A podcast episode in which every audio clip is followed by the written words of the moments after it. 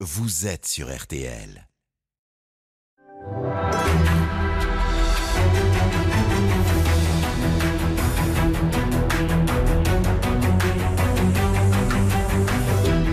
Jury RTL Le Figaro LCI.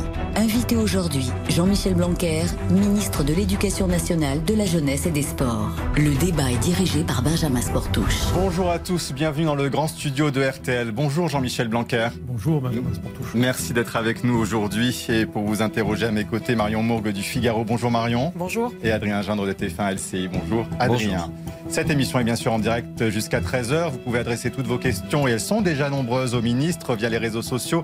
Hashtag le grand jury. Elles seront posées en fin d'émission dans Question Net. Alors Jean-Michel Blanquer, nous voilà à la veille d'une nouvelle rentrée scolaire, la septième en un an. Malgré votre souhait de laisser les écoles ouvertes, la pandémie s'est imposée à vous et a bousculé l'agenda des élèves, des enseignants et donc le vôtre. Et à J-1, eh bien, les inquiétudes demeurent sur la circulation du virus et l'efficacité des protocoles sanitaires pour la contrer. Et puis bien sûr, les examens approchent et les questions sont nombreuses sur la possibilité de les tenir dans de bonnes conditions et sur la valeur des diplômes. Ce qui se ressent dans les sondages d'opinion vous concernant, puisque cette inquiétude donne dans les sondages une nette baisse de votre popularité. À vous donc aujourd'hui de tenter de les rassurer. L'école, c'est aussi la laïcité, Jean-Michel Blanquer, et sur ce point, vos prises de position ne sont pas toujours en accord avec celles du reste du gouvernement, notamment. Nous y reviendrons dans la seconde partie. Mais d'abord, le drame qui a frappé le commissariat de Rambouillet. Première question, Marion Mourgue. Oui, après l'attentat de vendredi, la sécurité revient au au cœur du débat politique. Avec ces mots euh, très durs du porte-parole du gouvernement, Gabriel Attal, qui dans le Parisien eh bien, étrille l'opposition et la qualifie de vautour. Pourtant, deux tiers des Français sont assez critiques sur l'action d'Emmanuel Macron en matière de sécurité. Alors, est-ce que les deux tiers des Français sont des vautours? Est-ce qu'on peut reprendre ce terme? Non, mais certainement pas, évidemment. Mais ce qui est sûr, c'est que nous traversons au moins deux crises graves, pour ne pas dire trois. Euh, la première, c'est la crise sanitaire. La deuxième, c'est celle de la sécurité, euh, et notamment vis-à-vis du terrorisme. Il y a aussi les enjeux de crise économique et sociale euh, liés à la crise sanitaire. Et s'agissant des deux premières crises, la crise sanitaire et euh, la crise terroriste, euh, on doit toujours rechercher l'unité nationale.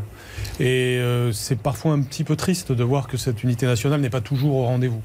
Alors c'est normal dans une grande démocratie qu'il y ait euh, du débat autour de, euh, de tous les sujets. Et Et euh, ceux-là ne critiques. doivent pas y échapper. Et des critiques, c'est bien, c'est bien normal. Et on doit au contraire s'en féliciter d'être une démocratie Mais qui ça que continue à vivre vautour, en tant que telle. le vautour, le Le- mot vautour est quand même pas anodin, non, de traiter l'opposition En l'occurrence, je pense qu'il s'est exprimé euh, vis-à-vis de telle ou telle euh, personnalité politique qui, Bah, euh, comme Pen, on le dit, notamment. en rajoute. Euh, et, et de, de ce point de vue-là, c'est évidemment condamnable. Je pense que ce qui euh, fait de nous un grand peuple, c'est à la fois notre capacité à avoir du débat démocratique, mais c'est aussi notre capacité à nous rassembler face aux défis essentiels. Et donc c'est normal de le rappeler, et je pense que c'est toujours à cette euh, unité nationale et à cette sérénité qu'on doit, appeler pour traverser les, moments durs. Alors Jean-Michel Blanquer du débat, il va encore y en avoir à l'occasion de la présentation d'un nouveau texte mercredi prochain au Conseil des ministres relatif à la prévention des actes de terrorisme renseignement, euh, porté par votre collègue ministre de l'Intérieur. On a envie de dire encore un, puisque des textes antiterroristes, euh, on, les accumule depuis des années. Est-ce que ce texte-là aurait pu éviter l'attaque de Rambouillet? Parce qu'on voit les textes arriver, mais on ne voit pas les actes de terrorisme disparaître pour autant. Vous savez, il y a ce que l'on voit, il y a ce qu'on ne voit pas. Euh, toute l'action de, la police, en particulier pour euh, empêcher des attentats, est déjà considérable. Et cette action de la police pour empêcher les, attentats, elle se passe notamment par la capacité euh, à écouter, à, s'immiscer dans, les réseaux terroristes avant qu'ils ne préparent les choses. Et lorsqu'il y a des attentats individuels comme celui-ci, même s'ils sont jamais vraiment complètement individuels, parce que des personnes comme celui qui a, commis cet attentat sont souvent reliées d'une manière ou d'une autre à un réseau. Mais lorsqu'il y a donc ce type d'attentat, euh, c'est notamment parce que la personne était un peu seule. Donc euh, c'est un peu comme sur d'autres sujets, il y a ce que l'on voit et ce que l'on ne voit pas. Et Mais la lorsqu'il réalité, y a ne c'est voit pas, qu'on est impuissant face à ce type d'acte. bah, on n'est pas euh, si impuissant que ça. isolé. Ne- regardez ce que, tous les chiffres de tout ce qui est empêché dans une année. Oui, beaucoup Et bien entendu, il y a, euh, en France comme dans d'autres pays, euh, des moments où on n'arrive pas à l'empêcher. Donc le texte qui va venir va être non pas euh, la réponse absolue, ce serait euh, faux de le dire, mais un des éléments dont la police a besoin pour pouvoir repérer les réseaux terroristes. Michel Blanquer, vous le dites, il y a eu des attentats déjoués. Est-ce que certains des attentats ont pu concerner des écoles ces derniers mois? Oh, c'est des sujets sur lesquels je n'ai pas envie de, m'étendre, vous le comprendrez. Et simplement, euh, je pense que c'est il y, a des, il y, a des sujets qui, pour le coup, relèvent de, du travail de, sécurité euh, courant euh, et qui ne méritent pas de, de grand développement. Mais est-ce que l'école est particulièrement menacée Quand même, c'est un sujet d'inquiétude pour tous les parents. Est-ce que vous dites aujourd'hui, il y a une menace qui pèse comme symbole bien, l'assassinat de Samuel Paty était un, évidemment l'illustration de ça, que rien n'échappe, pas plus l'école que quoi que ce soit au risque. Mais ne créons pas de psychose autour, euh, autour de cela et mm. euh, il n'y a pas de, sujet spécifique autour de l'école aujourd'hui. Autre acte de violence qui a eu lieu cette semaine, eh bien, elle concerne l'école de Lille. Un incendie sans doute criminel a touché l'école Hachette située à Lille et les secours ont été visés par des projectiles. Jean-Michel Blanquer, est-ce que c'est un trafic dans le quartier, un trafic de drogue qui en quelque sorte a été dérangé et qui a fait que eh bien, cette école a été visée? C'est possible. Euh, ce qu'il faut souligner lorsqu'il y a un événement comme celui-là, parce qu'on ne doit pas s'habituer, c'est le double scandale. D'abord, s'attaquer à une école, c'est absurde. Euh, l'institution centrale de notre société, celle qui concerne les enfants, le fait de brûler des écoles est une aberration en soi. Euh, a fortiori dans des quartiers défavorisés qui en ont particulièrement besoin.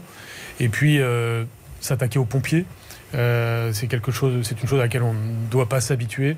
Euh, mm. que l'on doit condamner et qu'on doit vraiment sévir considérablement. Retourner à l'école demain, ces enfants. Et, mm. et, par rapport à votre question, euh, il est exact qu'actuellement il y a une politique très volontariste euh, contre le trafic de drogue et que ça peut avoir des effets secondaires, c'est-à-dire il y a un coup de pied dans la fourmilière actuellement et on peut voir qu'en effet certains, certains événements sont liés au fait que on ne veut plus que des trafiquants de drogue puissent se sentir impunis et puissent élaborer leur trafic sans, sans, intervention de quiconque. Et ces élèves seront scolarisés à nouveau demain? Bien sûr, il y a un travail euh, qui est fait par l'Académie de Lille pour, euh, pour ce faire. Euh, il y a toujours une réactivité des, de nos services dans, dans ces cas-là, mais on doit condamner vraiment avec une extrême sévérité ceux qui font cela. Alors, donc, rentrée scolaire demain, septième rentrée scolaire, hein, vous faisiez le, nous faisions le compte avant cette émission en un an. Euh, totalement inédit et bien sûr se pose des questions sur eh bien la justification de cette réouverture qui inquiète les parents. Première question, Adrien Gindre. On a bien compris qu'on ne prenait pas en compte uniquement des motifs sanitaires, qu'il y avait bien évidemment l'apprentissage des enfants, les conséquences sociales et sociétales, mais on ne peut pas s'empêcher de, de, comparer ce qui s'est fait dans d'autres pays. Quand les écoles ont rouvert, par exemple en, en Angleterre, on était sur euh, une circulation du virus de 59 nouveaux cas pour 100 000 habitants. En France, on est encore bien au-dessus des 300. Est-ce qu'il y avait urgence, Jean-Michel Blanquer, au point de ne pas pouvoir attendre une, deux semaines euh, que la situation sanitaire s'améliore pour pouvoir reprendre les cours en présentiel, puisque demain, effectivement, ce sont pour les plus petits niveaux que les cours reprennent en présentiel? Oui, bien entendu. C'est essentiel de faire revenir à l'école les enfants.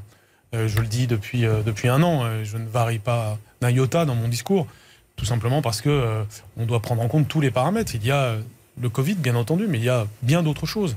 Et la santé physique et psychique de nos enfants est en jeu derrière le fait d'aller à l'école. l'école, par ailleurs, n'est pas le, lieu sur lequel on doit concentrer toute notre attention sur les facteurs de l'épidémie. Euh, Qu'est-ce que ça veut dire ça Vous considérez ça, que ça, veut dire que l'école n'est pas l'école n'est pas responsable euh, en soi des, euh, de l'épidémie. Je sens que dans le débat public, de temps en temps, à certains moments, on ne parle que de cela. alors que l'école représente une petite partie de ce que représente l'épidémie. Il y a des études parfois un peu différentes sur ces sujets. Mais, dites-nous clairement, M. Blanquer, on ne comprend pas trop, M. le ministre, est-ce que c'est un lieu de contamination ou pas? C'est vrai que même dans votre voix, on a entendu des choses un peu discordantes. Aujourd'hui, vous dites c'est un lieu de contamination. Vous nous disiez à quelques semaines que ça n'était pas du tout. J'ai toujours dit la même chose. Parfois, les commentaires cherchent à créer des contradictions là où il n'y en a pas. C'est évidemment un lieu de contamination comme là où nous nous trouvons aujourd'hui, comme n'importe quel lieu, bien sûr. Le virus peut, peut, circuler. Hmm. Le, virus peut circuler à n'importe quel endroit. Simplement, il y a des endroits où on respecte plus les gestes barrières que d'autres. L'école en est un, parce que tout le monde est responsable à l'école, et, en particulier les, personnels auxquels je veux rendre hommage, pour, pour ça comme pour le reste. Et donc, de fait, il n'y a pas une contamination particulièrement importante à l'école. Ce qui est vrai, c'est que quand vous ouvrez les écoles, par définition, vous créez plus de vie sociale. vous accompagnez les enfants à l'école, euh, vous êtes libéré de, mm. parce que votre enfant est à l'école pour faire d'autres choses. Donc il peut y avoir des corrélations. Mais il n'y a pas, de l'école dans l'école. Vous nous dites c'est plutôt ça arriver, bien sûr, mais, mais chaque fois qu'il y a le début d'un cluster à l'école, nous réagissons justement. C'est la fameuse stratégie testée, alertée, protégée qui a été très efficace depuis le, ce, début d'année scolaire 2020-2021. Donc, je n'ai évidemment jamais dit que ce n'était pas un lieu de contamination. Ça peut l'être comme n'importe lequel. En revanche, ce n'est pas un lieu spécifique de contamination. Mais vous avez Et une fois qu'on a dit ça, en regard de cela, euh, l'enjeu d'envoyer nos enfants euh, à l'école est absolument essentiel. Et vous faisiez une comparaison internationale, en l'occurrence avec l'Angleterre, mais j'invite en effet tout le monde à faire des comparaisons de ce genre. Parce que là, c'est là qu'on voit que, fort heureusement, les élèves français sont dans une situation bien meilleure que, euh, les autres parce qu'ils sont allés à l'école. Et on en verra. On en verra les conséquences dans, dans, les temps à venir. C'est-à-dire qu'il y a un véritable trou d'air éducatif, malheureusement, dans beaucoup de pays du monde. Mon objectif, c'est d'éviter aux enfants français cela. On est en train, je crois, d'y arriver. Mais c'est évidemment ça le, grand objectif. Sur les fermetures de classes, vous avez dit que euh, vous préfériez avoir 1% de classes qui ferment que 100% des écoles. Ce 1%, c'est un chiffre pris au hasard ou c'est ce à quoi vous vous attendez à partir de, demain? Non, c'est une façon de parler, bien sûr. Euh, ça peut être un peu plus que 1% quand. Euh, on ne peut pas le savoir à l'avance par définition. Euh, j'espère que ce chiffre restera bas. Vous savez, depuis septembre, en général, le chiffre est de 0,2%. Mais c'était quand on avait le protocole de fermeture avec 3, euh, cas de contamination. Là, on est dans un protocole avec un cas de contamination. Donc c'est un protocole vraiment très sévère, si je puis dire, qui va forcément amener à un, nombre non négligeable de fermetures de classe. Mmh. Ça pourra dépasser 1%. Mais ce que je voulais dire par là, c'est que je préfère un, une petite minorité de classes fermées que l'ensemble des écoles fermées. Mais juste avant qu'on revienne justement sur les fermetures de classes, est-ce que vous attendez déjà demain un fort taux d'absentéisme, que ce soit chez les enseignants et chez les enfants, du fait de, des vacances, d'un pic de contamination qu'on a toujours aussi après euh, des rassemblements? Non, euh, je pense que tout le monde. Vous savez, d'abord, euh, s'agissant des professeurs, on ne dira jamais assez la gratitude que nous devons avoir, nous tous, les Français, vis-à-vis de, de, nos professeurs qui, justement, tiennent euh, euh, l'école depuis, euh, depuis plus d'un an maintenant dans, bah, dans des cas de figure qui ne sont pas toujours simples. Donc je sais qu'ils seront là demain, sauf ceux qui sont malades, bien entendu, mais ils seront là demain. Ça, y a, je n'ai pas de doute là-dessus. Par ailleurs, lorsqu'il y a des problèmes de, de, maladie, nous avons des remplaçants. Et maintenant, nous recrutons des remplaçants. Oui. Les enseignants s'inquiètent aussi de ne pas forcément avoir reçu justement les autotests pour être prêts demain. Est-ce que ça vous rassurer tout le monde en disant c'est bon, c'est livré Oui, les autotests. Euh, on est maintenant à, une commande de 60 millions d'autotests pour l'ensemble de la France, pour mai et juin. Euh, les autotests sont en train d'arriver depuis la semaine dernière. Et donc, ils ont vocation à être dans les écoles. Quand ça ne sera pas lundi, ce sera mardi ou mercredi. Mais ils sont en train d'arriver dans l'ensemble des écoles de France. Qui demain seront devant une classe n'auront pas forcément eu l'occasion d'utiliser l'un de ces autotests avant de retrouver leurs élèves. Non, ils auront la possibilité d'utiliser l'autotest deux fois dans la semaine, mais pas forcément le premier jour. Euh, mais ça, c'est pas c'est pas un véritable problème. C'est déjà euh, un progrès considérable que d'avoir deux autotests par adulte euh, dans toute la France. c'est vrai pour l'école primaire dès la semaine prochaine. Ce sera vrai pour l'enseignement secondaire dès la semaine suivante. Et c'est là aussi assez unique en Europe d'avoir cela. Donc c'est un progrès. Je rappelle qu'on est sur un des points forts mmh. du système français, hein, c'est-à-dire le, système de test. Je parle pour la société dans son entier. On s'habitue tous au fait que c'est facile de faire un test, que c'est gratuit. Là aussi, si vous comparez avec d'autres pays, c'est pas du tout la même chose. Et euh, dans notre pays, nous avons en plus un système de, tests euh, dans notre école qui euh, finalement aura vécu trois vagues successives. la première vague, c'était les tests géniques antigéniques que nous avons fait au premier trimestre. Ensuite, les tests salivaires qui continuent. Hein. Et en troisième lieu, les autotests qui arrivent maintenant. et ces trois types de tests continuent à exister avec à chaque fois, dans notre système. Des, des, des, difficultés de mise en place. Là, par exemple, vous avez forcément entendu, vous y avez déjà en partie répondu, l'inquiétude sur le recours à ces autotests pour des élèves qu'il va falloir former, des médecins et infirmiers scolaires qui disent qu'ils ne sont pas en nombre suffisant pour pouvoir eux-mêmes superviser cela, et certains enseignants qui ne se sentent pas du tout ni la compétence, ni le temps, ni l'envie euh, pour eux-mêmes prendre en charge la formation, la supervision dès la réalisation de ces autotests. Vous savez, dans, cette crise, on entend toujours un peu tout et son contraire. C'est-à-dire, avant que nous fassions cela, j'ai entendu beaucoup de critiques me disant mais pourquoi les Autrichiens ont des autotests euh, Pourquoi nous, les Français, on n'en a pas? Maintenant que les autotests arrivent, euh, il y a le type de remarques que vous venez de faire. En même temps, c'est normal qu'il y ait des questionnements de, ce genre. Euh, c'est pourquoi on fait toute une politique d'explication aussi, qui va se dérouler euh, progressivement. Vous avez des, tutoriels sur, qui peuvent être déjà visibles sur Internet qui expliquent. C'est très simple, hein, un autotest. Ça, je rappelle que c'est non, c'est pas douloureux et que euh, ça consiste à mettre une petite tige dans le nez. c'est pas facile quand même. Ça s'apprend, ça s'apprend assez facilement. et donc pour un adulte, c'est très facile à faire et c'est pour ça que ça peut être fait à la maison. Et s'agissant des élèves, eh bien, on se donne une semaine, la semaine du... Je rappelle que ça concerne à ce stade uniquement les mmh. lycéens. Euh, dans le futur, peut-être aussi les collégiens, mais en tout cas à ce stade, les lycéens. Ils le feront une fois par semaine à partir du 10 mai. Et euh, on a donc toute la semaine du 3 mai pour que des explications leur, leur soient données et qu'ensuite ça puisse se réaliser dans les établissements. Marion Mourgue. D'autres questions se posent de la part des parents sur les fermetures des classes. Concrètement, ça veut dire combien de jours seront fermées les classes qui seront concernées? Et puis, est-ce que vous refermez au niveau national s'il y a trop de fermetures d'écoles? Alors, chaque cas est un cas particulier. Lorsque nous fermons, souvent c'est autour de deux semaines.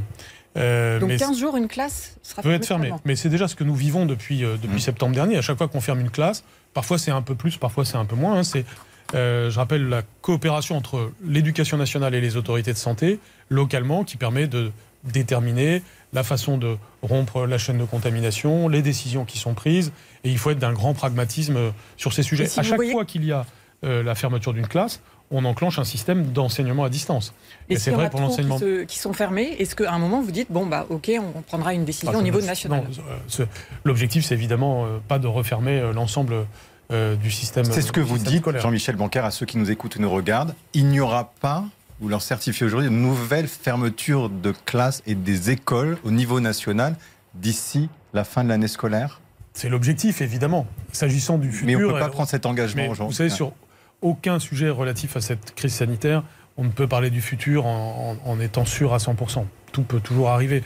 Mais euh, l'objectif, c'est évidemment désormais d'être dans une sorte de dernière ligne droite d'environ 10 semaines entre maintenant et les vacances d'été, euh, avec un objectif qui est clair, assurer à nos enfants euh, une éducation la plus normale mm. possible, malgré les circonstances. Ça veut dire que c'est un objectif en soi de, très grande valeur, de très grande importance. Mais on va y arriver. Mais si les variants euh, se multiplient, d'autres variants arrivent. On sait que dès qu'il y a un variant, ça peut modifier aussi les prévisions. Bien sûr. Enfin, depuis le début, on est pragmatique, on regarde, on fait, on, s'adapte aux situations. C'est pour ça aussi qu'on a une gestion aussi de plus en plus territorialisée. Hein, c'est dans 15 départements, par exemple, que vous aurez euh, la demi-jauge dans les classes de 4e et, ça, ça 3e. plus d'ici la fin de l'année Ah si, ça peut encore bouger, bien sûr. Vous savez, parfois on nous fait aussi le reproche, je l'entends souvent, de « Ah mais ça a encore bougé ». Oui, mais c'est le c'est vrai. On dit c'est euh, difficile. Oui, c'est vrai. C'est le corollaire inévitable euh, d'une approche pragmatique, adaptée aux situations que l'on retrouve. Qui entreront et sortiront du dispositif? Non, pas toutes les semaines, mais il est normal que l'on révise. Moi, je souhaite surtout que, par exemple, s'agissant de ces 15 départements, nous soyons capables dans les délais les plus brefs, de les faire redevenir à la normale. Mais ce sera en fonction du, taux de contamination constaté dans, dans ces 15 départements. Vous comprenez quand même que les parents ont du mal à s'y retrouver, c'est-à-dire qu'il y a des mesures qui sont différentes d'un département à l'autre, d'un âge à l'autre. Vous comprenez que ce soit un peu perturbant Bien sûr, évidemment, c'est très tout est perturbant. C'est perturbant pour les parents, c'est perturbant pour les élèves, c'est perturbant pour les professeurs, les personnels. Euh, nous sommes dans une crise sanitaire. Elle est perturbante. Elle nous crée euh, toute une série d'inconvénients qu'on préférerait ne pas avoir. Euh, à chaque fois, nous essayons de choisir le moindre mal, le moindre inconvénient. Et donc, euh, je crois que chacun peut comprendre que là, ce que nous faisons, c'est réussir à rouvrir, ce qui est euh, vraiment quelque chose d'indispensable et qui fait la forme de supériorité de ce qui nous arrive par rapport à d'autres pays, mmh. et, et, que ça, ça s'accompagne d'un certain nombre d'adaptations qui crée des inconvénients pour la vie quotidienne. Je, n'en disconviens pas, c'est malheureusement vrai. Et Mais euh, on, ne doit pas s'en étonner, ça fait partie de Et notamment, Jean-Michel Blanquer, eh bien, les repas, la cantine, vous dites aujourd'hui c'est le maillon faible. Alors que c'est vrai, il y a quelques semaines, le 11 avril, vous disiez qu'il y a plus de risques à rester chez soi que d'aller à l'école. Mais vous dites quoi aux parents aujourd'hui Est-ce que vous dites aux parents, on va, on va faire en sorte que les enfants mangent dehors? Est-ce que vous espérez que ça puisse être réalisable Tout comme l'enseignement dans la cour? Vous savez, sur ce sujet comme sur d'autres, ce serait plus facile pour moi euh, d'être euh, dans une sorte de principe de, de précaution poussé à l'extrême. Ça, arrive dans certains pays. Le ministre de l'Éducation n'est pas nécessairement quelqu'un qui dit il faut ouvrir les écoles. Ce serait beaucoup plus simple pour moi d'accéder à, toutes les demandes qui vont toujours dans le sens euh, de la plus grande facilité, je dirais. moi, j'ai un objectif fondamental qui est l'intérêt des enfants. Et l'intérêt des enfants, c'est d'être à l'école, d'apprendre, d'être ensemble aussi, avec tout ce que ça signifie, les amitiés, le, bonheur de jouer avec les autres, etc. Et puis, les enjeux un peu de santé, et la cantine en fait partie. Donc on aurait pu prendre la mesure de fermer les cantines. Et c'est vrai que c'est le maillon faible. Je, hmm. Là aussi, je l'ai toujours dit. Mais, euh, mais en même temps, nous savons que c'est très important pour euh, les enfants d'avoir un repas équilibré tous les jours. Ma recommandation, c'est si on peut éviter que l'enfant aille à la cantine, c'est mieux. Mais les cantines doivent rester ouvertes. Et les collectivités locales ont fait des, des efforts importants pour s'adapter, euh, pour euh, que les équipements euh, permettent tout simplement d'avoir une cantine la plus sûre possible. Et sur les cours en extérieur, Benjamin, vous demandez aussi sur les cours, est-ce que vous avez ouvert la voie à ce qu'on puisse faire cours à l'air libre mais est-ce que c'est chaque professeur qui décide dans son coin, qui se dit tiens aujourd'hui je fais mon cours de maths dans la cour de récré? C'est à l'échelle d'un établissement que ces choses-là se, peuvent se décider. C'est vrai que nous arrivons à, la belle saison. Le, soleil aujourd'hui est, va plutôt dans le bon sens. Euh, et, donc, euh, euh, c'est quelque chose qu'on peut prôner. J'indique d'ailleurs que c'est une idée qui est bonne, même quand il n'y a pas d'épidémie. faire cours dehors, ça existait déjà avec Socrate, hein, c'est une très bonne chose, c'est très agréable. Et les enfants, en général, sont très heureux de cela. Donc, ce n'est pas, pas quelque chose de pénible, c'est au contraire une sorte d'opportunité de découvrir une autre façon de faire. Donc, c'est encouragé. et évidemment, là aussi, il faut être pragmatique. Ça dépend des, des circonstances locales et c'est euh, à l'échelle d'un établissement ou d'une école que ça peut se, décider. Marion Morgan. Autre sujet important, c'est la vaccination des enseignants. Vous aviez été pour une vaccination générale massive des enseignants, ça ne s'est pas fait. Alors, à quelle date vous estimez la vaccination totale des enseignants, quel que soit leur âge, quelle que soit la classe qu'ils dirigent? Là aussi, il y a des grands principes et euh, une articulation de, de, ces principes entre eux. Donc, le premier principe, fixé très clairement par le président de la République euh, dès le début de la campagne de vaccination, c'est on va euh, du plus vulnérable au moins vulnérable, c'est-à-dire du plus âgé au moins âgé, en incluant les, comorbidités, les personnes qui ont des comorbidités.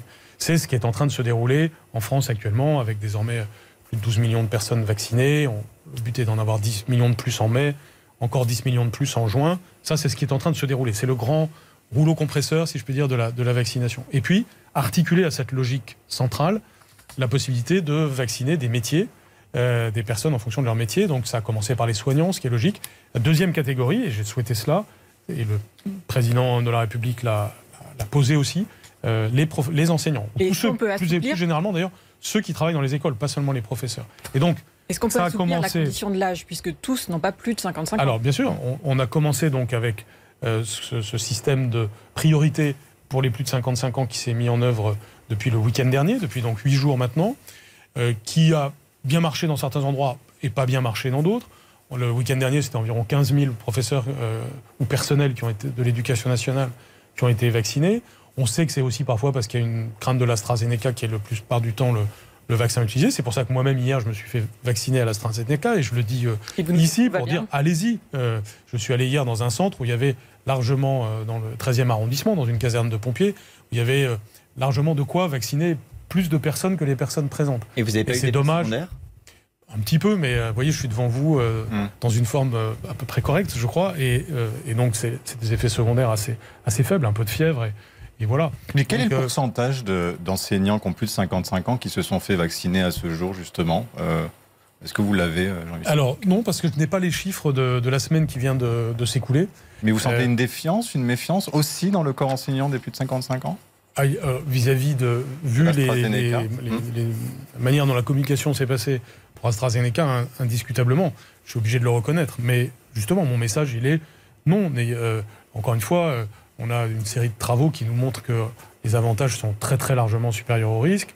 Encore une fois, c'est pour ça que je l'ai fait moi-même et que je connais beaucoup de gens qui l'ont fait. Et il est bien meilleur d'être vacciné maintenant que d'attendre et éventuellement d'attraper la maladie. Donc euh, euh, c'est vraiment un message important à passer aujourd'hui. Ça vaut d'ailleurs au-delà euh, des personnels de l'éducation. Juste si on revient sur l'âge des enseignants, est-ce que vous dites on peut assouplir cette condition de l'âge et faire que les trentenaires dans les on va y arriver, jours, bien sûr. puissent se faire vacciner s'ils sont enseignants. C'est mon désir, évidemment. Et, d'ailleurs, lorsque j'avais indiqué que ce serait bien de commencer en mars, c'était c'était pas une promesse, contrairement à ce que j'entends. C'était, un objectif, c'était d'y arriver le plus vite possible. Euh, finalement, ça a commencé au mois d'avril. Et puis, euh, d'autres vagues vont arriver. Elles seront annoncées dans, les temps qui viennent, mais elles concerneront d'abord euh, les plus de 50 ans, ceux qui s'occupent euh, des élèves d'école maternelle, ceux qui s'occupent des enfants en situation de handicap, et puis après on aura la vague suivante, euh, probablement les plus de 40 ans. Tout ceci va euh, s'accélérer avec le, avec le temps qui passe. J'aimerais évidemment que ça aille plus vite, plus fort. mais, déjà, ce serait bien qu'on réussisse à, à, vacciner tous ceux qui ont plus de 55 ans et qui le peuvent aujourd'hui. Et je le dis parce que pour ceux qui nous entendent, c'est encore parce qu'on mmh. ouvre le week-end, c'est encore regarder sur notre site internet. Vous avez des centres forcément pas très loin de chez vous. Allez-y, c'est la bonne chose à faire. Mais, mais est-ce qu'on est qu'on a les doses pour ouvrir dès maintenant? Parce qu'en fait, si vous dites euh, toutes les doses ne trouvent pas preneur, on pourrait aussi se dire que de ce fait, on, ouvre à des âges euh, plus jeunes, comme le dit Marion Morgue. Et que donc comme Alors, ce qui se passe, c'est que pour euh, pour, donc pour l'AstraZeneca, comme vous le savez, ce n'est pas pour les moins de 55 ans. En France, et, pour d'autres dans pays, pays c'est d'autres règles. et, et, donc des doses d'autres vaccins comme, euh, comme Moderna, Johnson ou, ou encore Pfizer sont euh, en train d'arriver en France. Et donc, progressivement, on va avoir euh, ce qu'il faut pour d'abord les 10 millions de Français concernés en mai, et à l'intérieur de ces 10 millions de Français, spécifiquement les, tous ceux qui travaillent avec les enfants. Alors, je le disais en introduction de cette émission, il y a aussi des inquiétudes des élèves sur le passage d'examen arrive, ça arrive très vite. Écoutez cette question en plus de Daphné. Elle est lycéenne en classe de première au lycée Darius Milo au Kremlin-Bicêtre en banlieue parisienne. Le grand jury, la question en plus. Je suis Daphné, lycéenne en classe de première. L'an dernier, nous n'avons pas pu terminer le programme et cette année, nous avons accumulé un retard considérable avec le système en demi-jauge, ce qui a accentué les inégalités et l'anxiété face aux épreuves. Dans un contexte de crise sanitaire où des personnes décèdent chaque jour, passer des épreuves dans de potentiels clusters et mettre des élèves et leurs familles en danger, est-ce une réelle priorité? La question est franche, cash, à l'image des jeunes d'aujourd'hui. Euh, Jean-Michel Blanquer, est-ce que c'est une priorité? Est-ce que vous ne prenez pas un trop grand risque? Alors, plusieurs remarques. Euh, d'abord, je comprends la question. Ensuite, euh, passer un examen n'est pas un moment particulièrement contaminant. Au contraire, c'est un moment où il y a une plus grande attention encore à la distance entre les élèves, au respect des gestes barrières, et même d'ailleurs dans la période que nous venons de vivre, où les contraintes sanitaires sont plus élevées que ce qui existera vraisemblablement en juin, il y a des concours qui ont eu lieu, il y a, nous savons faire cela. Donc c'est pas un moment de contamination à craindre spécifiquement. Donc ce sera maintenu. Vous dites là les épreuves. Oui, bien sûr, sauf, sauf s'il devait y avoir euh, une, quatrième vague euh, de contamination dans, dans, les temps qui viennent. Mais évidemment, c'est pas c'est pas dans cette perspective qu'on se qu'on se situe. Et ça vaut également l'objectif. sur les mais par rapport pardon. BTS, pardon, parce que vous dites les examens sont pas des moments où on se contamine. Vous avez vu depuis plusieurs jours qu'il y a une inquiétude particulière des élèves de BTS qui doivent passer des examens en présentiel. On a même appris là qu'il y avait une plainte qui était mm. déposée pour annuler ces examens, plainte également qui vous vise avec votre consoeur de l'enseignement supérieur Frédéric Vidal. Qu'est-ce que vous dites à ces élèves-là qui n'ont pas compris, qui les angoissent inutilement? Plainte pour la mise en danger de la vie d'autrui, Jean-Michel Blanquer. Oui, mais ça, ça vous ça vous montre ce que je vous disais tout à l'heure, c'est-à-dire pour moi ce serait beaucoup plus facile de dire oui à tout le monde. Après tout, euh, je serais plus populaire, pour faire référence à votre introduction, euh, ce serait plus simple, je ne serais pas attaqué devant le juge pénal, euh, mais ce n'est pas le sens que j'ai de mes responsabilités. Le sens que j'ai de mes responsabilités, c'est de garantir un diplôme de valeur pour chacun, de permettre à chacun de travailler. Est-ce que ça veut dire que je n'entends pas ce qu'a dit par exemple cette, jeune fille? Non, je l'entends. Mais le véritable intérêt de chaque élève de France, c'est que nous l'amenions chaque fois que c'est possible vers un contrôle terminal, en général matinée de contrôle continu. Si on prend le baccalauréat, j'ai déjà pris des mesures de transformation de certaines épreuves en contrôle continu. Et ça me paraît très important de maintenir l'écrit de philosophie d'une part, le grand oral d'autre part. Et vous verrez, ces mêmes élèves, une fois qu'ils auront leur baccalauréat, seront contents de l'avoir passé.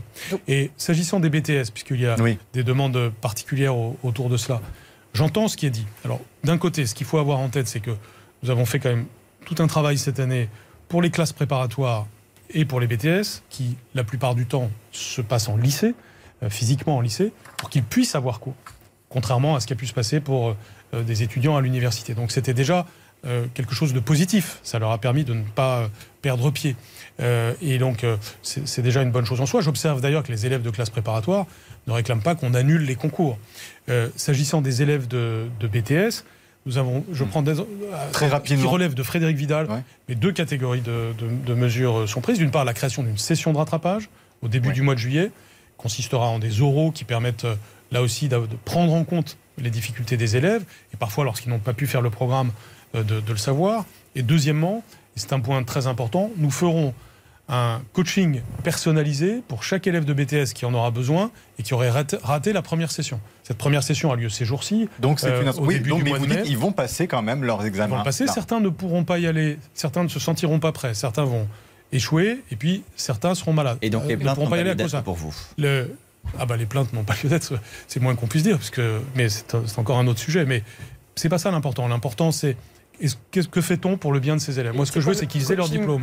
C'est de les amener à la réussite euh, et de les amener à la réussite au travers des deux sessions que nous avons envisagées. Ce qui fait que pour ceux, il y en a beaucoup qui vont réussir la première session en réalité. Ceux qui ne réussiront pas, pendant deux mois, ils, seront, ils auront un, accompagnement personnalisé et le but, c'est qu'ils réussissent. Et donc, pour moi, c'est ça la vraie bienveillance, plutôt que de leur dire voilà, vous avez tout de suite votre diplôme. Non, je pense qu'il faut les amener à cette réussite. Et justement, s'ils ont eu des problèmes cette année, il faut qu'en mai-juin, on puisse euh, les aider à rattraper ce qui, euh, les dit. On y revient parce que c'est un sujet important pour ceux qui nous écoutent et nous regardent. Les examens, on en reparle dans la seconde partie de ce grand jury après une pause. À tout de suite. À vous les professionnels qui travaillent avec détermination et qui apportez sans cesse des solutions aux défis de votre quotidien, Opel vous offre 5 ans d'assistance, 5 ans d'entretien et 5 ans de garantie. On vous doit bien ça. Pendant les journées Opel Pro jusqu'au 30 avril, Opel vous offre 5 ans de tranquillité d'esprit. Réservez votre rendez-vous en concession ou sur opel.fr. 3 ans de garantie et d'assistance à l'issue des 2 ans constructeurs et entretien offert sur 60 mois ou 50 000 km. Offre réservée aux professionnels pour toute commande d'un utilitaire Opel neuf commandé jusqu'au 30 avril dans le réseau Opel participant. Conditions sur opel.fr.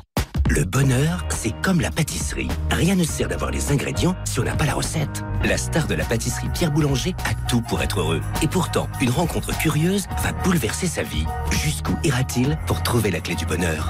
Le sourire contagieux des croissants au beurre de Camille Andrea. Un roman irrésistible aux éditions Plomb. Déjà en librairie. Lidl, meilleure chaîne de magasins de l'année dans la catégorie fruits et légumes. Allô patron Code 9 chez Lidl Ah ils font le show hein, comme d'hab. Dès demain, ils nous font surtout l'artichaut Origine France à 1,49€ la pièce. 1,49€ l'artichaut Là t'achètes un froid.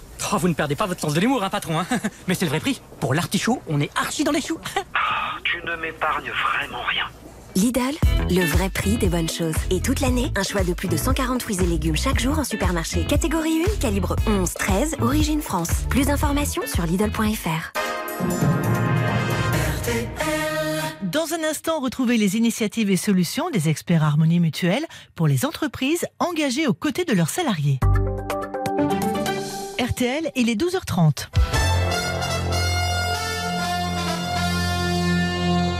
Nous retrouvons Benjamin Boucriche pour les informations. Bonjour Benjamin. Bonjour à tous, on en sait plus sur le responsable de l'attentat de Rambouillet qui a tué une policière de 49 ans vendredi. Le procureur national antiterroriste a donné des détails en conférence de presse il y a quelques minutes. Le contenu de publication Facebook de l'intéressé a permis d'observer une évolution des messages. D'abord, strictement centrés sur la religion, ces publications révélaient, à compter de l'automne 2020, une adhésion à une idéologie légitimant la violence contre ceux ayant offensé le prophète. Si la radicalisation de l'agresseur paraît peu contestable, la présence de certains troubles de personnalité a pu aussi être observée. Son père a souligné que son fils avait adopté une pratique rigoureuse de l'islam. Il a également mentionné différents troubles de comportement qu'il avait pu remarquer chez son fils au début de l'année. Le procureur national antiterroriste Jean-François Ricard au micro RTL de Anne Le Des rassemblements pour honorer la mémoire de Sarah Halimi cet après-midi. Cette dame juive a été tuée, mais la Cour de cassation reconnaît l'irresponsabilité pénale du responsable. Rassemblement à 14h, place du Trocadéro, à Paris. La météo, les températures sont douces cet après-midi. 12 degrés à Cherbourg, 14 à Lille, 19 à Nice, 21 à Marseille, jusqu'à 25 degrés pour Grenoble. Les courses, départ des chevaux à 15h15 pour le prix du président de la République. Voici les pronostics de Dominique Cordier. L'As, le 9, le 13, le 7, le 10, le 6, le 14 et le 9, Foudélis. RTL midi 33 minutes, c'est la suite du grand jury de Jean-Michel Blanquer. Harmonie Mutuelle présente Parole d'entrepreneur chaque dimanche sur M6. Écoutons Manon Lousteau, fondatrice de l'IBU. La lumière a une grande influence sur la santé et sur le bien-être en général. C'est pour cela qu'on a créé une dalle lumineuse qui s'insère dans les faux plafonds et qui va imiter l'évolution de la lumière du soleil au cours de la journée. Et maintenant, donnons la parole à Lorena Piacentino, chargée de prévention chez Harmonie Mutuelle. Elle nous explique comment améliorer le bien-être et la santé des salariés. Les risques santé au travail, comme les troubles musculo-squelettiques ou les troubles du sommeil, se sont accrus en intensité ces dernières années. Chez Harmonie Mutuelle, nous proposons un accompagnement sur mesure pour les entreprises. À partir d'un diagnostic, nous identifions, avec nos experts, des actions de prévention, comme par exemple de la sensibilisation, de la formation à destination des salariés. Notre mission Aider les entrepreneurs à préserver le capital santé de leurs salariés. Retrouvez toutes les solutions d'Harmonie Mutuelle sur harmonie-mutuelle.fr. Harmonie Mutuelle, avançons collectif. À vous les professionnels qui travaillent avec détermination et qui apportez sans cesse des solutions aux défis de votre quotidien, Opel vous offre 5 ans d'assistance, 5 ans d'entretien et 5 ans de garantie. On vous doit bien ça. Pendant les journées Opel Pro jusqu'au 30 avril, Opel vous offre 5 ans de tranquillité d'esprit. Réservez votre rendez-vous en concession ou sur opel.fr. 3 ans de garantie et d'assistance à l'issue des 2 ans constructeurs et entretien offert sur 60 mois ou 50 000 km. Offre réservée aux professionnels pour toute commande d'un utilitaire Opel neuf commandé jusqu'au 30 avril dans le réseau Opel participant. Conditions sur opel.fr. Une découverte archéologique au cœur de Jérusalem pourrait remettre en cause la vérité de la Bible. Pour éviter le chaos, le pape ordonne de remonter l'incroyable machine à voir dans le passé, jusque-là gardée secrète dans les caves du Vatican. L'enquête du père Ernetti le conduit à l'époque du roi Salomon et jusqu'à Nefertiti, l'éblouissante reine d'Égypte qui pourrait détenir les clés de l'énigme. Ernetti et l'énigme de Jérusalem de Roland Portiche, le thriller de l'année inspiré de faits réels, un livre Albin Michel, Versilio.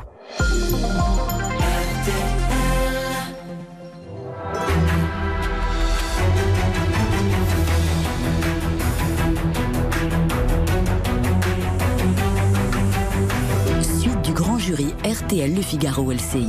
Invité aujourd'hui, le ministre de l'Éducation nationale, de la jeunesse et des sports, Jean-Michel Blanquer. Le débat est dirigé par Benjamin Sportouche. Avec à mes côtés Marion Gourgue du Figaro et Adrien Jean de TF1 LCI, on parlait de la rentrée. C'est demain, cette septième rentrée en un an, et elle pose encore et toujours des questions. En voilà une nouvelle d'Adrien Gindre. Oui, puisqu'on a bien compris qu'il y a ceux qui auront la chance d'être en présentiel demain en classe, et puis tous ceux qui seront malgré tout encore devant leur ordinateur. Est-ce que vous pouvez nous garantir que demain, cette fois, il n'y aura aucun bug, aucun problème informatique pour les élèves qui tenteront de se connecter? Normalement, ça ira bien. Euh, bien sûr, là aussi, c'est difficile d'être euh, sûr à 100%. Vous savez, les, élèves ont vocation à se connecter de deux façons, essentiellement. Euh, D'une part, ce qu'on appelle les environnements numériques de travail, qui dépendent des régions et des départements. Et puis, ma classe à la maison du CNED, qui est un système national. Dans les deux cas, on a mis des, possibilités de connexion encore plus fortes que d'habitude. On a travaillé avec les 13 régions métropolitaines pendant les deux semaines pour voir pourquoi il y avait eu de telles difficultés, notamment le mardi de la semaine qui a précédé les, vacances. Euh, les opérateurs qui travaillent avec ces régions ont, révisé un petit peu leur manière de fonctionner, donc on devrait ne pas avoir de problème. Mais s'il y avait un problème du côté de ces environnements numériques de travail, qui ne dépendent pas de moi, euh, alors ma recommandation, c'est d'aller sur ma classe à la maison du CNED, euh, qui a euh, encore plus de possibilités de connexion qu'auparavant. Est-ce qu'il n'y a pas eu un souci d'anticipation sur tout cela quand même? Peut-être que vous vouliez tellement, Jean-Michel Blanquer, laisser les écoles ouvertes, ce qu'on peut vous reconnaître. Est-ce que vous n'avez pas délaissé la préparation de l'enseignement à distance? on a beaucoup travaillé sur, sur, on a beaucoup travaillé depuis un an sur ce sujet de l'enseignement à distance. Une des raisons d'ailleurs qui explique l'embouteillage du, du mardi hein, et qui encore une fois n'était pas dans toute la France pour tout le monde euh, parce que justement dans certaines régions les environnements numériques de travail ont, ont tenu euh, mais surtout on a beaucoup, on, nous, nous sommes responsables des contenus beaucoup mmh. plus que, que, des, que des contenants, que oui. des tuyaux. Et donc, s'agissant des contenus, c'est-à-dire la préparation des professeurs, la formation des professeurs, euh, les ressources numériques qui sont en ligne, etc., depuis un an, les créations ont été extrêmement importantes. Et euh, il y avait une telle mobilisation, et là encore, rendons hommage aux professeurs, qu'il euh, y a eu une espèce d'afflux gigantesque euh, le mardi de, de, cette, de cette fameuse semaine. Et c'est vrai qu'il y a eu aussi un travail sur, sur les tuyaux. Euh, encore une fois, dans certains endroits, les environnements numériques de travail n'ont pas tenu, mais, euh, mais ils ont souvent des... été régulés dans les jours qui suivent. Un afflux plus que des attaques de pirates mmh. venus de l'étranger. Ah si, il y a eu aussi des cyberattaques, bien sûr. Euh, Et qu'on sera paré cette fois-ci? Oui, alors là aussi, même si sur ces sujets-là, vous savez, les, les cyberattaques, c'est l'occasion de le dire, elles sont très importante en permanence sur les institutions publiques et, les institutions de privées. de qui.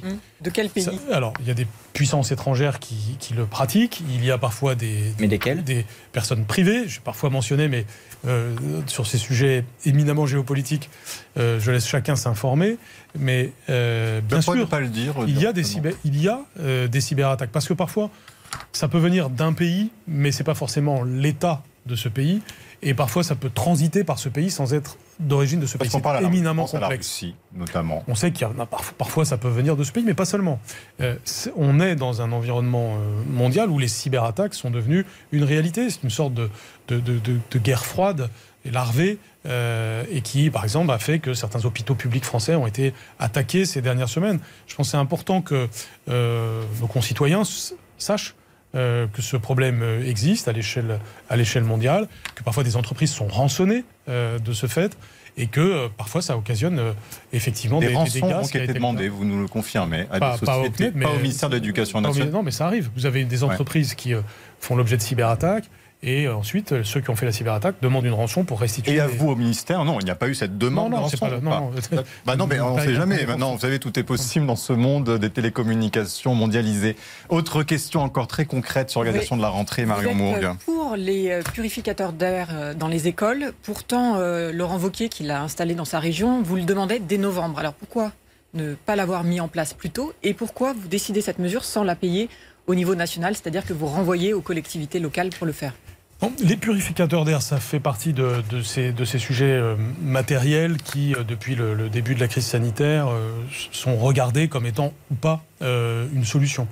Les autorités de santé ont fait des analyses sur les purificateurs d'air. Les premières analyses qu'il y avait étaient assez mitigées. Parce qu'il y avait des avantages, mais aussi des inconvénients. Je ne vais pas rentrer dans les détails, mais.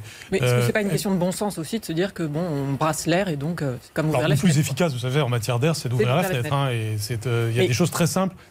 En matière, dans, dans cette crise sanitaire, il faut toujours rappeler que se laver les mains, ouvrir la fenêtre, enfin, des choses de base, se tenir à distance. euh, des choses de base sont- font partie des choses les Enfin, plus vous savez qu'il y a des il fenêtres qui ne pas être ouvertes. Alors, il y a des endroits- peuvent pas être ouvertes. Il y a des endroits où on ne peut pas ouvrir les fenêtres. Il y a des purificateurs d'air, de qualité, d'autres qui le sont moins. Euh, et donc, c'est au fil des mois que les années. Et parfois, il apparaissait que certains purificateurs d'air, non seulement n'étaient pas une solution, mais même pouvaient être contre-productifs. Vous savez, sur ces sujets, on peut toujours s'emballer tout de suite euh, et trouver des solutions miracles. Et puis après, si on se rend compte que c'est contre-productif, on le regrette. On est obligé euh, d'être très rigoureux. C'est ce que j'essaye de faire. Et en l'occurrence, il s'agit en plus d'une compétence des collectivités locales.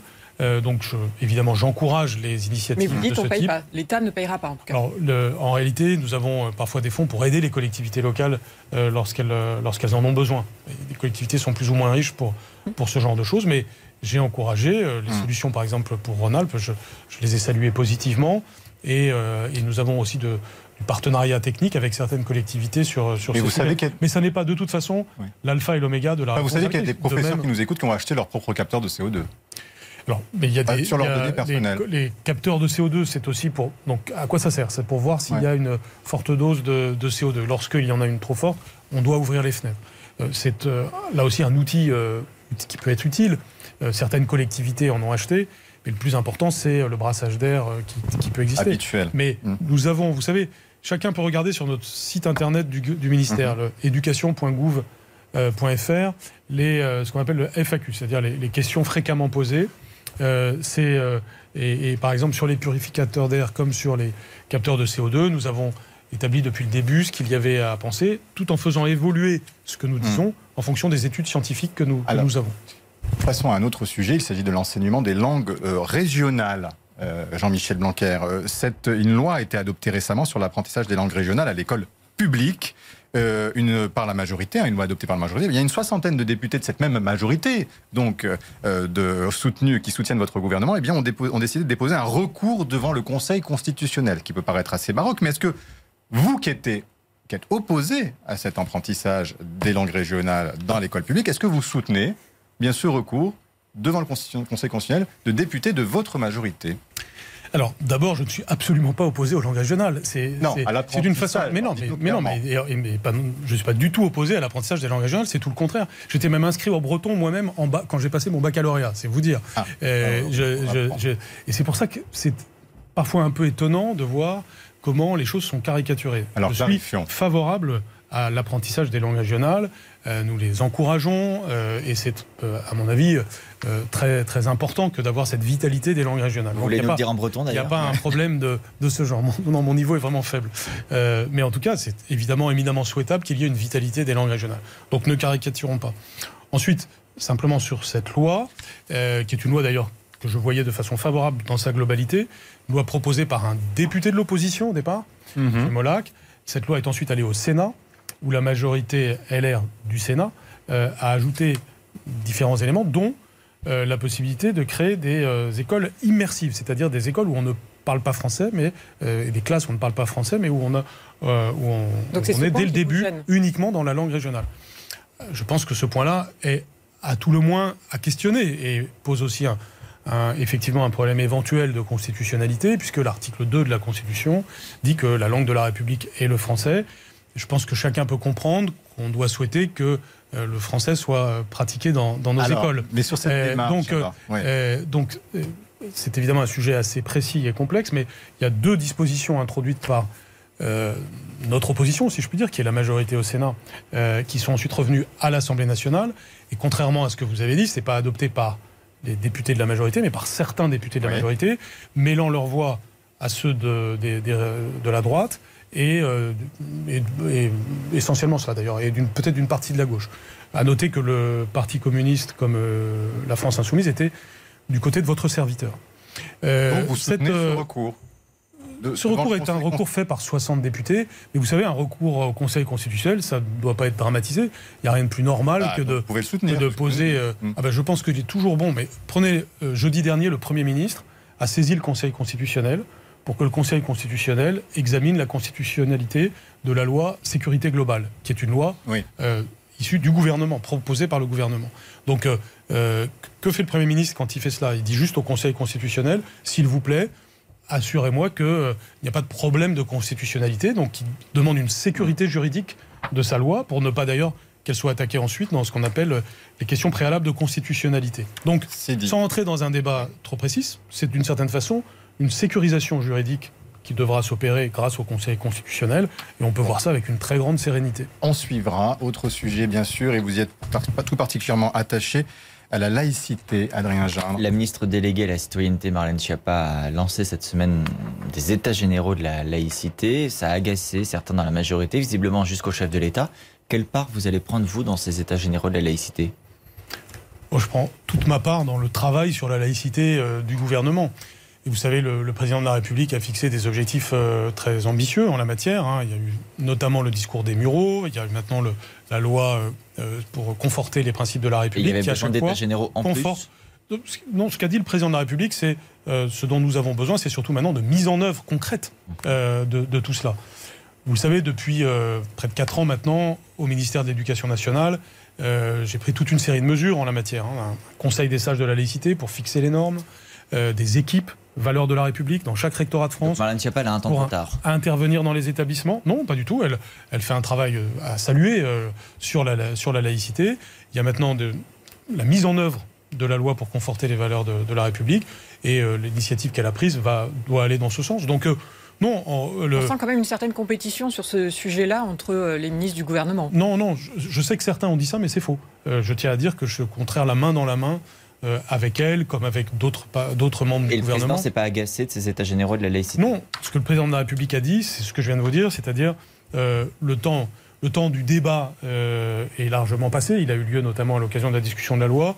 Et ce qui est très important maintenant, c'est d'être concret et donc de, de, développer ça. C'est simplement ça. Mais sur le fond, il n'y a pas une feuille de papier à cigarette, évidemment entre le président et nous, mais et encore moins entre Marlène Schiappa et, moi sur de tels sujets. Donc euh, je sais, je, lis des articles qui essayent de, de, mettre des, des, cloisons entre les, les gens. C'est pas vrai, je tiens à le dire ici. C'est aussi alimenté par certains euh, membres du gouvernement. Non, non, bah, en tout cas, je vous le dis, je n'ai euh, pas le moindre problème, au contraire, avec l'action de, de Marlène Schiappa sur, sur ces sujets. On, partagent une même vision, qui est une vision de, liberté et... qui est une, et qui est une vision euh, tout simplement euh, de, laïcité. État euh, généraux, oui, si c'est pour contribuer à la mise en œuvre des mesures déjà annoncées. C'est ça.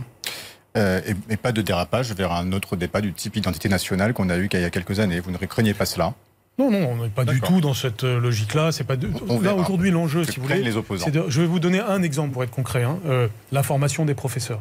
Euh, sur la laïcité, on entend parfois que les professeurs se sentent démunis. Eh bien, c'est un sujet qu'on a pris à bras le corps, qui doit encore progresser. Voilà quelque chose de très concret, sans tambour ni trompette, euh, qui relève Sans de la mise en œuvre, trompette. de la, de- de la mise en œuvre que nous sommes en train d'accompagner. Euh, euh, autre dossier, c'est une actualité de ce jour, Jean-Michel Blanquer. Il va y avoir des manifestations cet après-midi dans l'affaire Sarah Halimi euh, pour protester contre la décision de la Cour de cassation et bien, de reconnaître l'irresponsabilité de son assassin pour crime antisémite. Est-ce que vous allez aller à ces manifestations cet après-midi, vous personnellement?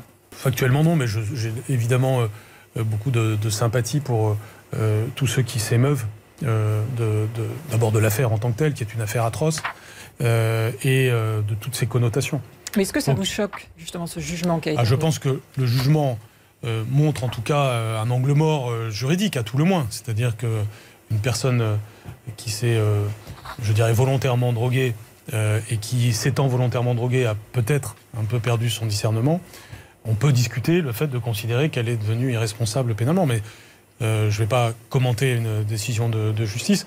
À tout le moins, ça renvoie à, un angle mort de la loi et c'est pour cela qu'il y aura, je crois, des, initiatives que, nous prendrons pour euh, mettre fin à cet angle mort. Mais je veux d'abord dire évidemment ma solidarité avec la famille euh, Halimi et euh, de façon générale ma, ma sympathie pour tous ceux qui pensent que aujourd'hui on doit être extrêmement attentif euh, à cet euh, antisémitisme violent qui nous vient de euh, souvent euh, des milieux islamistes radicaux et euh, on ne sera jamais assez solidaire de tous ceux qui ont pu souffrir de ça. Et est-ce qu'on ne fragilise pas nos institutions en critiquant ainsi les décisions de la Cour de cassation, comme ça a été beaucoup fait ces derniers jours?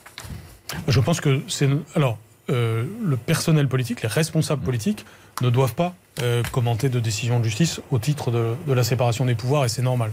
En revanche, le reste de la société peut, peut commenter, et c'est normal aussi. Euh, lorsque j'étais professeur de droit, je commentais sans arrêt les décisions de justice. Mais aujourd'hui, je ne le fais pas. Question express. Le grand jury. Question express. Jean-Michel Blanquer, pour ou contre la suppression des allocations familiales en cas d'absentéisme répété à l'école? Il faut, vous dire pour ou contre. Ah oui. ah, c'est tout le problème de, de ces questions. Donc, je, je vais vous dire temps, donc contre. Mais ce ce que je crois sur ce sujet comme sur d'autres, c'est qu'on doit personnaliser, euh, personnaliser les approches. Je pense que de façon, euh, l'exemple typique, c'est l'allocation de, de rentrée. On sait très bien que euh, cette allocation de rentrée parfois ne sert pas euh, totalement à, à- à des, à des biens pour les enfants. Euh, et donc, il est normal d'avoir des réflexions sur ces sujets. Donc, par exemple, lorsque aujourd'hui tout le monde comprend que lorsqu'il y a de l'instruction en famille, il n'y a pas d'allocation de rentrée. Donc, c'est normal d'avoir des réflexions sur ce point. Mais il ne faut pas avoir des, une approche binaire de tel sujet. Oui, mais donc ça doit être au cas par cas, c'est un peu ce que vous nous dites là. Je, je pense que de façon générale, on doit avoir une politique familiale qui, nous per- qui sans arrêt a comme principal euh, objectif, et même comme unique objectif, l'intérêt de l'enfant. Oui, Et donc l'intérêt de l'enfant, c'est vrai mais ça perçoit un peu. Mais non, mais parce Quand que même. quand on est sur ce débat, si vous voulez, on, a- on, a- euh, on dit toujours, euh, l'exemple qu'on donne toujours, à juste titre d'ailleurs, c'est au fond la mère euh, célibataire avec euh, quatre enfants, dont euh, par exemple un enfant fait l'école buissonnière, euh, est violent, etc.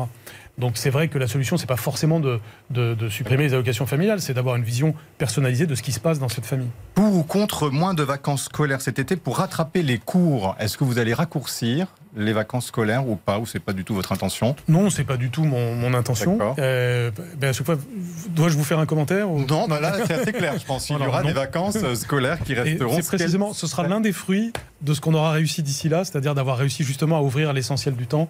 Et donc, on n'aura pas besoin de faire ça. Et donc, euh, euh, après, euh, après avoir fait un travail de fourmi, on pourra peut-être un peu avoir du temps de cigale. Pour ou contre Jean-Michel Blanquer euh, Hanouna, animateur du débat de l'entre-deux tours de la présidentielle. Cyril Hanouna, animateur de la- du débat de l'entre-deux tours de la présidentielle. Pour ou contre?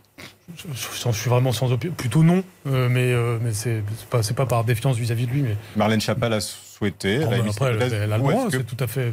Je dis pas que c'est pas un, un débat à avoir, mais enfin, c'est pas spontanément à lui que je pense pour ça. Vous pensez à qui? Ah non, bah, peut-être à vous, tiens, voilà. on verra. pour, euh, et enfin, pour ou contre euh, Jean-Michel Blanquer, la suppression de 120 postes de conseillers techniques sportifs. Alors, ça, c'est votre aussi, casquette vous- vous- de, ministre des Sports. Sports. C'est un Euh, dossier qui était vous savez- enterré et qui ressurgit, et ça fait beaucoup, euh, ça crée C'était beaucoup qui d'interrogations. euh, qui était programmé de, de- de longue date et qui s'accompagne d'une nouvelle autonomie des fédérations et une nouvelle capacité à agir, mais ça ne signifie pas désengagement de, de l'État. C'est un, très long, un très long débat. Oui, mais est-ce qu'il y aura, est-ce que, est-ce que ces oui, postes bah, seront maintenus sont programmées, mais, euh, mais les personnes euh, concernées vont continuer à, à exercer leur, leur métier. Et enfin, pour ou contre euh, Jean-Michel Blanquer, assistant à l'inauguration des JO de Tokyo, est-ce que vous irez Est-ce que j'irai Oui. Normalement, oui, mais ça dépend des circonstances du, du moment. Mais en tant que ministre des Sports, euh, d'abord le président de la République lui-même, euh, je pense, euh, a vocation à y aller. Nous verrons, ça dépend des, des circonstances. Euh, et puis euh, j'irai probablement ainsi que Roxana Maracineanu, mais on n'a pas La encore ministre. défini précisément comment nous le ferons, parce que ça dépend des circonstances du moment. Mais en tout cas, j'espère que ce sera un bon et grand moment pour le sport français. J'ai vu il y a une semaine euh, nos sportifs de haut niveau en visioconférence qui se préparent. On est à Ouais. J-100 maintenant. Et, euh, Vous et souhaitez qu'ils soient tous vaccinés, qu'il y ait une vaccination obligatoire des Oui, athlètes c'est qui vont souhaitable, évidemment, oui, bien sûr. Une vaccination obligatoire? Ah, euh, alors obligatoire, je ne sais pas, mais en tout cas qu'ils le soient vaccinés, je crois que c'est très souhaitable, oui. Question nette. Le grand jury. Question nette. Bonjour Marie-Pierre Haddad. Beaucoup, beaucoup de commentaires. Je crois que Exactement. c'est un, un des records de cette émission. Oui, donc bonjour Jean-Michel Blanquer. Bonjour. Beaucoup de commentaires et de questions sur la fermeture des classes, notamment au lycée. Marcel ne comprend pas vraiment comment ça fonctionne. Donc vous nous confirmez que les classes où les élèves ont des options, donc pas forcément leur classe principale, vont aussi fermer s'il y a un cas de coronavirus. C'est non, c'est la, c'est la classe euh, principale qui ferme en cas de, en cas de, de contamination. Et comment ça se passe pour les élèves où les classes sont C'est au mélangées cas, pour c'est des au cas par cas. C'est à chaque fois que vous avez une contamination, mais ça, nous sommes, c'est pas quelque chose de nouveau. C'est comme ça que nous fonctionnons depuis septembre. À chaque fois qu'il y a euh, un cas, il y a une analyse locale. Et c'est cette analyse locale qui débouche sur une décision. Euh, en général, c'est en ayant analysé qui était en contact avec qui que, ces gens- que ce genre de choses se font. Autre question. Oui, donc on a reçu beaucoup de commentaires des élèves donc, qui passent leur BTS, leur bac de philo. Il y a beaucoup de colère aussi du côté des bacs pro. Personne ne se sent vraiment rassuré sur, euh, sur leur avenir et sur la façon dont ils vont réussir l'examen. Est-ce que euh, vous pensez qu'il ne faudrait pas faire les choses bien et repousser la réforme du baccalauréat? Ah Là, vous mélangez mille sujets, parce que le, euh, les- bacheliers pros ne sont pas concernés par la réforme du, du baccalauréat. Euh, le, Mais le- la les bacheliers professionnels sont... euh, Non, mais j'en- j'entends que... euh, Parce que bon, Jean-Michel Blanquer est attaché à cette réforme, c'est lui, euh, c'est quand même la réforme de son quinquennat de ministre de l'Éducation nationale, il y tient tellement qu'il ne veut pas la reporter. Certains disent que ce serait peut-être plus logique Si de le faire. Si j'étais dans cet état d'esprit, je n'aurais pas transformé en contrôle continu les enseignements de spécialité qui devaient être passés au mois de mars et qui finalement sont passés au, au mois de juin. Donc il y a plusieurs euh, réformes et plusieurs sujets. Il y a eu la réforme du baccalauréat général et technologique, et puis la réforme de la voie professionnelle. Euh, dans- les deux cas, elles sont faites dans l'intérêt des élèves pour mieux les préparer à ce, à ce qui va suivre. S'agissant des lycées professionnels, il y a parfois des inconvénients de la situation actuelle, notamment quand ils doivent faire des stages en entreprise et que ça n'a pas été possible. À chaque fois, nous prenons en compte cela, et c'est mon message vis-à-vis des lycéens professionnels. J'ai souvent dit que c'était une de mes priorités fondamentales, hein, même mon deuxième sujet après l'école primaire, dont, dont on n'a pas parlé beaucoup aujourd'hui, mais lire, écrire, compter, respecter autrui, ça reste euh, la boussole. Et s'agissant des lycéens euh, professionnels, la boussole, c'est évidemment de les, de les faire réussir et de réussir leur insertion professionnelle ou leur poursuite d'études. Et donc, euh, il y a des adaptations qui ont lieu pour le, le baccalauréat professionnel. Et s'agissant du baccalauréat général et technologique, on a fait aussi des adaptations, des adaptations même importantes, mais qui aujourd'hui font quand même qu'on a une partie de contrôle terminal en plus du contrôle continu. change. Et donc, on a changé des choses, on ne va pas en changer davantage. On, on garde grand oral et épreuve de philosophie. Ça c'est dit, ça ne changera pas. Euh, Marie-Pierre Vous étiez il y a deux jours en déplacement dans une école de Seine-Saint-Denis et les internautes vous ont vu en train de jouer à la marelle avec euh, un écolier. Donc la vidéo n'a pas manqué d'amuser beaucoup d'internautes qui nous ont écrit à ce sujet. Ils étaient un petit peu un poil moqueurs, donc c'est pas la première fois que vous avez des vidéos publiées comme ça qui font le buzz sur les réseaux sociaux. Euh, Est-ce que vous assumez complètement ces vidéos, même si parfois ça peut déclencher certains rires? Vous savez, pourquoi est-ce que je, suis heureux d'être ministre de l'Éducation nationale? C'est parce que j'aime les enfants, j'aime euh, être au contact des enfants. Ma plus grande joie dans mon métier, c'est d'être, euh, de les voir en classe, de parler avec eux, de regarder s'ils ont progressé pendant l'année. Et très souvent, je me retrouve avec eux, soit parce qu'ils sont dans une séquence de jeu, euh, à la récréation, ou, euh, ou par exemple dans des séances sportives. Donc, depuis le début, et je dirais même avant d'être ministre, quand je visite des écoles, je, je suis avec les enfants. Et si c'est du jeu, bah, je fais du jeu. Ça me paraît normal et je suis surpris d'ailleurs que ça, que ça surprenne. Et c'est plutôt agréable. Et je crois que dans la période actuelle où il y a beaucoup parfois de, discours tristes et de, choses euh, inquiétantes. Retrouvons la fraîcheur des, enfants et jouons avec eux. Et c'est ce que je fais, ça me paraît normal de le faire. et c'est quelque chose de, spontané. Oui, sur euh, le, bac de philo, donc on a Stéphanie qui nous a écrit par rapport au maintien de l'épreuve écrite. C'est dans deux mois. Elle dit que sa fille n'a pu préparer qu'une partie infime du programme. Euh, il y a eu beaucoup de témoignages là-dessus. Quand vous entendez ces craintes, est-ce que vous vous dites c'est quand même jouable ou pas? Oui, d'abord, c'est pour tenir compte de cela. Un, on est passé à trois sujets en philosophie. Deux, euh, nous tenons compte euh, du fait que tout le programme n'est pas fait. Les correcteurs aussi euh, le, prennent en compte. Donc, vous savez, nous sommes capables de, de, bienveillance. Mais la vraie bienveillance, c'est de faire que les examens se tiennent. et vous verrez, dans, nous en reparlerons au mois de juillet, beaucoup de gens seront très contents qu'on ait pu réussir à tenir les choses le plus possible de façon normale. Une question en 5 secondes, Adrien Gindre, et votre réponse en 5 secondes aussi. Vous aviez envisagé d'être tête de liste pour les régionales, oublié à cause de la situation épidémique, mais voilà que les écoles peuvent rouvrir. Est-ce que votre réponse est ferme et définitive ou est-ce que vous pouvez encore envisager de vous lancer dans les régionales? Non, non, j'ai toujours dit que je me consacrerai à l'école, euh, a fortiori dans cette euh, gestion de la crise sanitaire. Personne ne comprendrait que je fasse autre chose alors qu'il y a beaucoup de, beaucoup de travail. Donc euh, la réponse est claire. Donc la réponse est définitive. Merci Jean-Michel Blanquer. Merci à tous de nous avoir suivis. La semaine prochaine, à cette même place, vous retrouverez Vincent de Rosier pour un nouveau grand jury. Très belle semaine à vous.